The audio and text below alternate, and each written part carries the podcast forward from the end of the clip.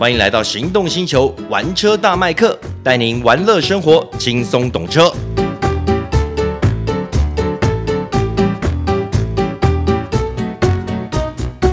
Hello，大家好，欢迎收听玩车大麦克，我是麦克王廷乐。哎，Hello，各位听众朋友，大家好，我是导叔导观众。哎，今天要跟大家介绍一台呃运动性能非常强的中型 SUV。是，但是那个名字我不会念，没关系，我念给你听。它是玛莎拉蒂玛莎拉蒂的格里卡雷，嗯，格里卡雷，嗯，格里卡雷呢，呃，你只要想哈、哦，就它就是。蛤蜊咖喱，哎，是。用蛤蜊咖喱，你就大部分就知道它怎么念了。蛤蜊咖喱，格里咖喱，嗯，对，我们这个我们今天算是意大利教学嘛？对，意大利文教学，意大利文教学，不敢了，不敢了，没有特别学过。这台车子非常的特别啦，因为它就是一个基本上是以性能为导向设定的 SUV，是。对，所以它基本上锁定的对手是谁？就是凯宴，其实不是，哎，也不是、啊，它应该要锁的是 Porsche 的 Macan 哦，因为它比较小。别忘了，它上面就是 Glicale 上面还有一一级车子、哦、叫 Levante，是。如果它如果 Glicale 现在就对凯宴的话，那 Levante 要对什么？哎，是哎，可是 Glicale 的车身尺寸其实还不小哎，它车身是不小了，它其实有一点、嗯、呃稍微有点越级了，所以呢，呃，总代理这边的定位。会把它有的时候会把它拿来跟凯宴来比，嗯，对。但是我我们如果是以一个呃的专业的想法来说的话，它其实它是要跟还是对到马康来比。那我们再讲它的对手，其实还有包含宾士的 GOC，嗯，宾士的呃 B N W 的 X X Four，。嗯，我们应该讲，因为它是一个比较跑旅的风格的。嗯，X Four 跟 GLC 的 Coupe 是，这它是它的就是直指的对手。好，那这边跟听众朋友报告一下它的车身尺码啦。它的车长是八五九 millimeter，破四米八喽。车宽一九七九 millimeter，车高一六五九 millimeter，轴距二九零一 millimeter。其实对马康来说，它真的是大了一号。而且它如果比起刚才讲的这些同级对手来说，它都大得多，还是除了车高啦，可能不及 X Four 等等的，嗯，但是基本上它的轴距啊、车长、车宽都比其他的对手要来得大一些，是对。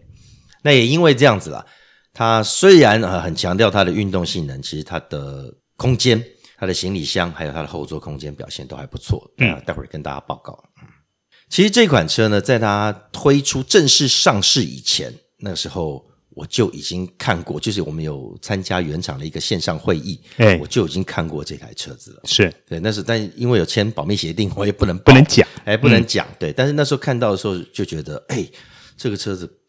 明显的比他的老大哥 Levante 漂亮很多。老实说，那当然因为年代，我也这么觉得。年代不一样啊，它的车头呢，嗯、你看他那个车头的直立式的，采用一个新新的它的设计语汇，直立式的头灯，然后它的车尾的线条也变得比较扁平。我觉得它整个车尾设计也比较有精神，也比较有精神。对，之前的其他的车款，就是 Levante 了哈，嗯，Levante 就让我觉得有一点，应该讲。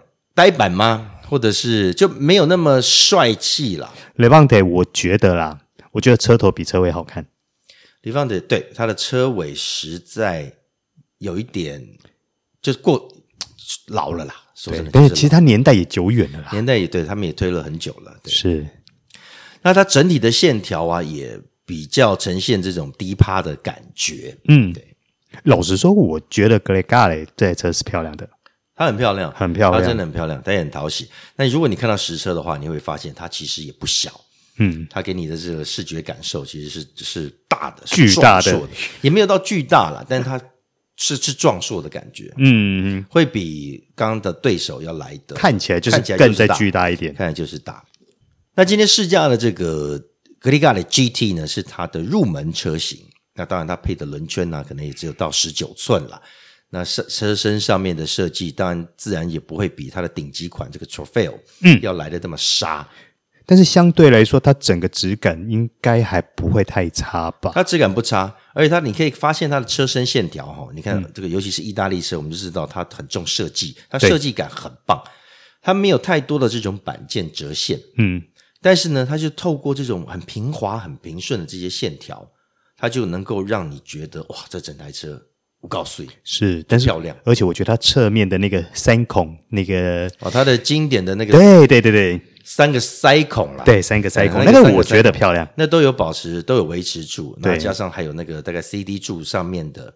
的那个玛莎拉蒂的那个硬的浮标，嗯，对，那些都是承袭经典的一些手法。是，那前后前后的刹车呢也没有太差，因为毕竟这个车子动力不差，它的前刹车也给你了一个小的六活塞哦，对，小的六活塞，那后面是单活塞，但至少了，因为我们知道制动还是靠前轮多，是给你一个小六活塞的刹车，让你驾驶上面更有自信。嗯，其实这还。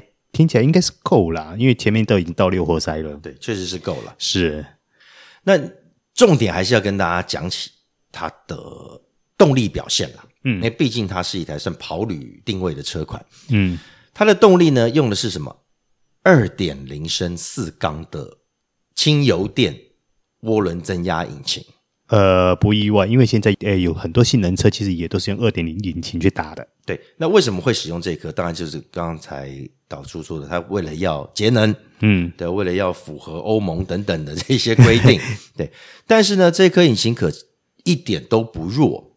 这个引擎其实不是由格力盖雷先先使用的，它最早在 Ghibli 上面，然后后来也在这个 Levante 上面也都有使用这个，也算是行之有年了啦。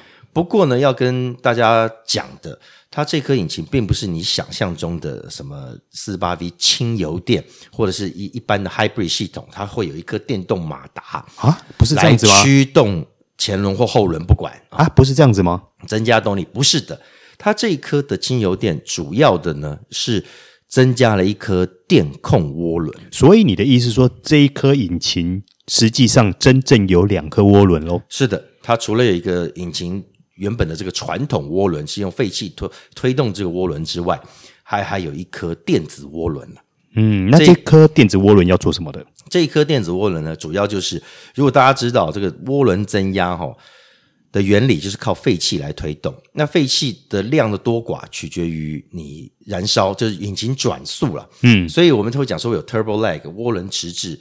为什么会有这个情况？就是因为它的引擎转速没有上来，也就是你起步一开始起步的时候，它会比较弱。嗯，然后当它引擎转速上来的时候，也就是把这个涡轮推动的转速更快的时候，它的增压值更高，然后突然给你带来动力。所以传统的涡轮增压车就是前段好像没力，然后突然后段呢给你一个削拱啊那那种推力，啪这样冲出来。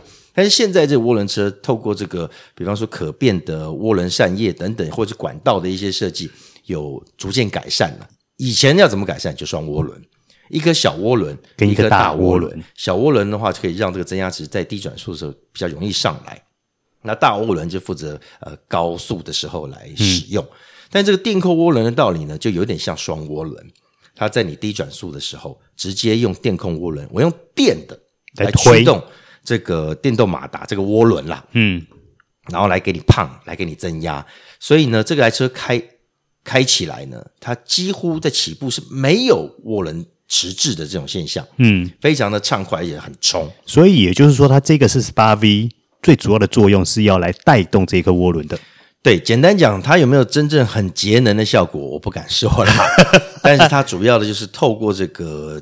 轻油四十八 V 的这种轻油电系统，这个电控涡轮来强化它整体的动力，所以它马力有多少？它马力有三百匹，在 GT 车型上面是三百匹。那如果在 Modena 车型的话，它是三百三十匹，稍微多一点。那，那当然，这个同一颗引擎啦，这个 Modena 这个第二阶的车型也是用这个二点零升的呃涡轮增压引擎，但是它的调教就可以大一点。这个反正透过电脑都可以解决的事情。是。这个电控涡轮其实不不只是在这个低速的时候提供它的增压，其实当你在大脚油门或是你需要最强大的动力的时候呢，它也能跟这个传统的涡轮串联来使用，它会同时协助增压，哦，所以其实它的功能其实还蛮多样的。呃，算了，算多样，要不然它只有低转速，那要那颗干嘛啦？哎，也是啦。嗯好，那跟各位听众朋友报告一下，它这颗引擎目前的输出呢，就是三百匹，四十五点九公斤米的扭力，然后零到一百五点六秒，对，算不错，配一个八速手自排，哎，是听起来还不错。然后它的油耗呢，十点九，也就是每公升可以跑十点九公里。当然，这是测试数据了，测试数据，对对对，测试数据十点九，对。还行啦，还行，还行啦。所以如果说以你大概给他七折八扣，大概我们先打个八折好了啦，大概差不多也有也有可以跑个七八左右啦，嗯，嗯七八左右。对，所以当然以这种性能 SUV 来说，哎，这个数据还可以接受啦。是啊，而且老实说，它因为车子大了，嗯，车身也不轻了。是，当然了，你要让它让马儿好，你当然也要让马儿吃点草嘛，对不对？是啊，是啊，是啊。你看它车重其实是超过两吨，嗯，哎，不过哦，那这颗引擎像你刚刚讲的，它。前段涡轮迟滞几乎是没有嘛，可它整个加速感受呢？它加速感受其实是蛮冲的哦，哦是哦说真的是蛮冲的。嗯，对，它虽然没有比它这个老大哥 Trofeo 车型来的马力这么大，五百多匹马力哦，但是呢，它在即便是在山路上面，它的冲劲都非常的饱足，会不会让你觉得有无法掌控的感觉？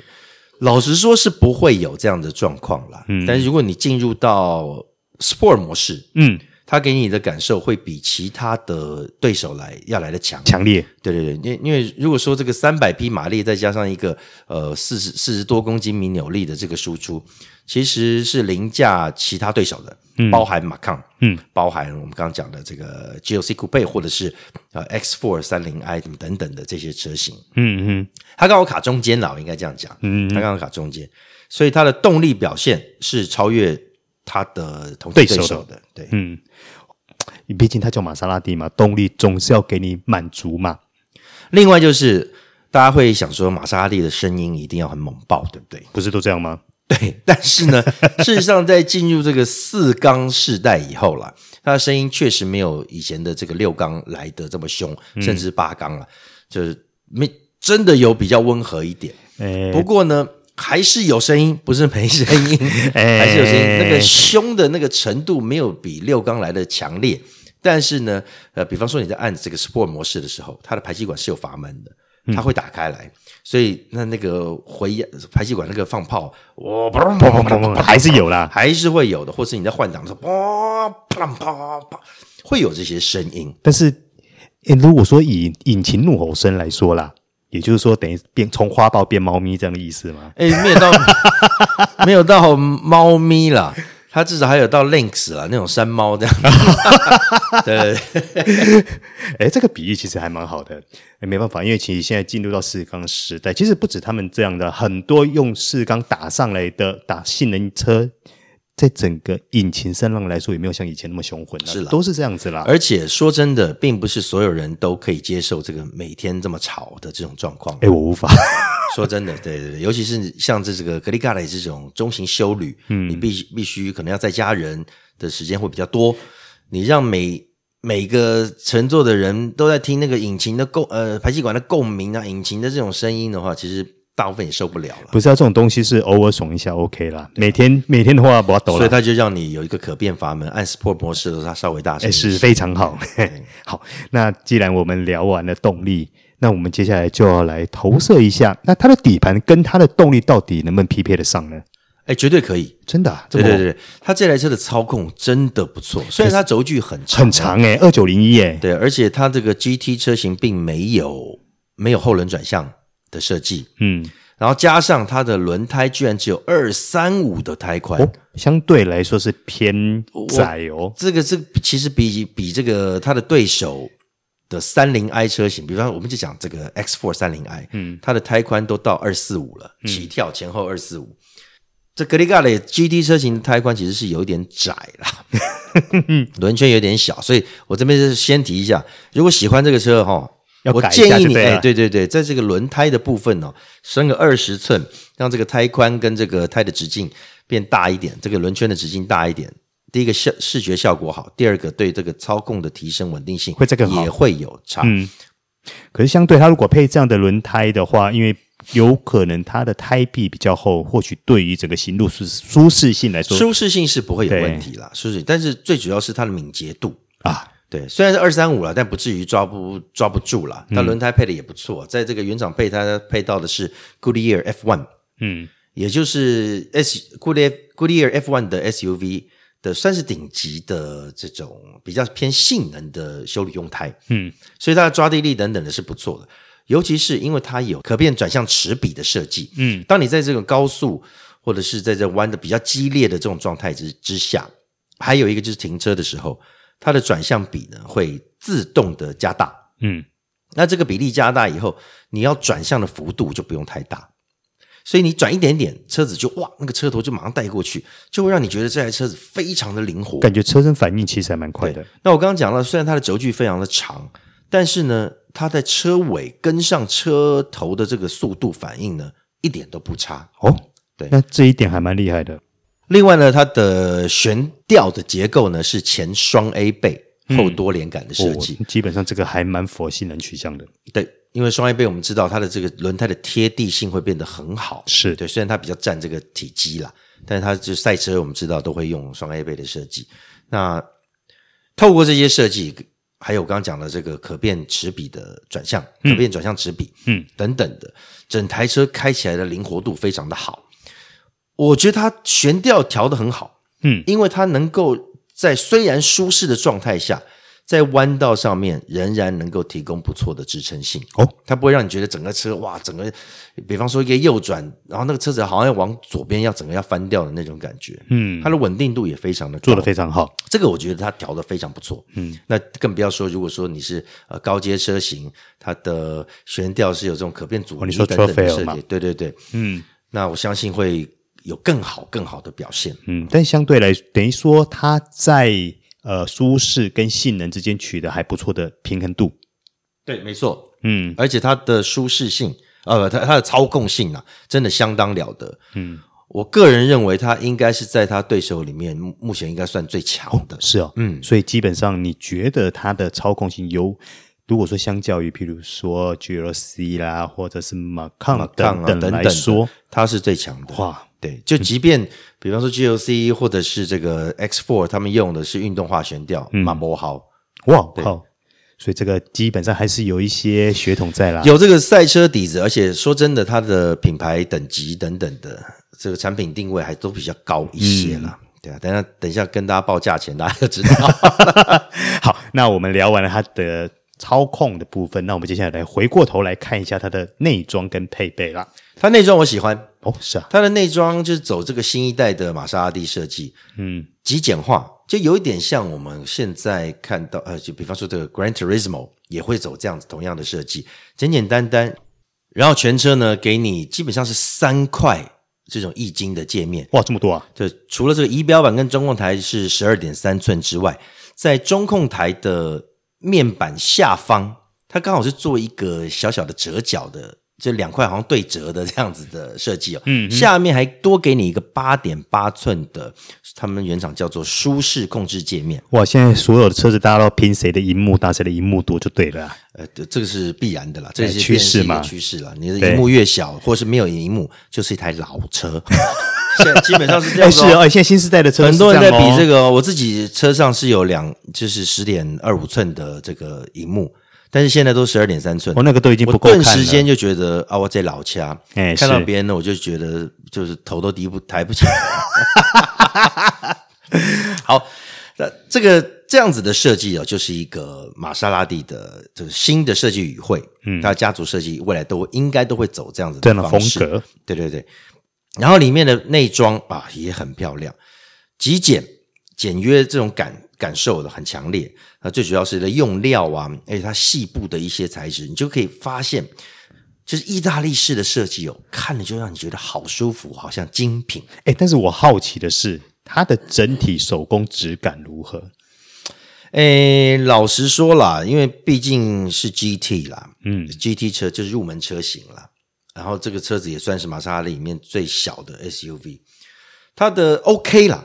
它的整个细部的这个组装质感是 OK 的，嗯哼，但是用料上面因为是 GT 啦，所以它的呃座椅啊等等的那个皮还是比较入门一点，还是入门一些，但是也比其他的车厂好好啦，嗯，那个感受还是最起码还是比较有诚意啦，还是比较有诚意的，嗯，而且它里面呃也标配了那个 Sonus Faber，就是他们意大他们强调这个意大利高阶的音响品牌。嗯，他们装了它这个音响系统，里面提供十四支喇叭。哇，那还不少。对，那当然你也可以连接这个 Apple CarPlay 啊，嗯、或是 Android Auto 等等的，就是无线连接。嗯，这些功能，那透过这个喇叭放起来，我个人是觉得 OK 啦。但如果真的不喜欢，嗯、再去选，可以突破喇叭数，应该突破二十几支的更高阶的 Sonos Favorite。哇靠，这么多支啊！对对对对，对，一点爱叫贼的地儿啊！还有一个重点是它的方向盘，它是方向盘非常的漂亮，但重点是它的盘径变小了。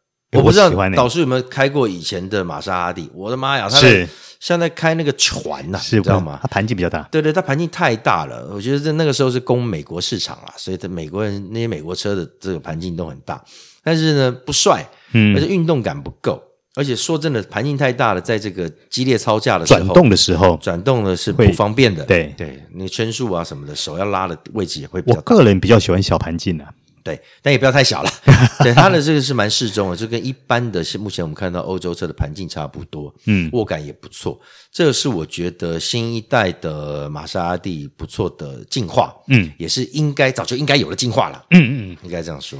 那另外就是它的变速箱虽然是配这个八速手自排，但是它的排档座，嗯，已经完全设计在它等等于像在设计在中控台上，因为现在都整个线传化了嘛，对，用按钮式的方 按钮的这个方式，老实说很帅很炫。不过呢，我必须说，因为呢我们在试驾的时候必须常常开过来，然后回转等等，我就会一直去触控它。但是呢，因为它是触控式的。我三不五时的就会不小心触控到它下方的舒适控制界面那块板子，啊、然后就把这个冷气关掉。我大概关掉，因为来回试驾好多次，我大概关掉了四五六次哦。不小心关掉五六次，那这个还真的需要时间去习惯。你要时间适应它，对对对。不过说真的啊，我个人啊，我不晓得是因为我比较属于老派或干嘛，我还是喜欢排档杆有一根握在手上操控的感觉。是啊，或者是它可以设计在这个方向基础上，这样子操作会比较直觉一些了。不过不可否认啊，其实现在因为线传的关系，很多方向盘不不是方向盘，很多排档杆的形式都越来越多元化了，有用转的，用按的，哦，一大堆啊。对，没错，那没办法。对，好，那讲到这个呢，我们也顺便来聊一下它的空间如何，因为毕竟它轴距这么长，二九零一 millimeter。理论上来说，整个空间前后配置应该都不差吧？对，你讲的理论上没错，理论上，实际上 没有没有啦，开玩笑。实际上，不管是理论或实际，它的空间真的很棒哦。是哦，它的后座空间真的很棒。诶，那如果说跟我们刚刚提到的一些竞争对手相比较起来呢？我觉得都赢。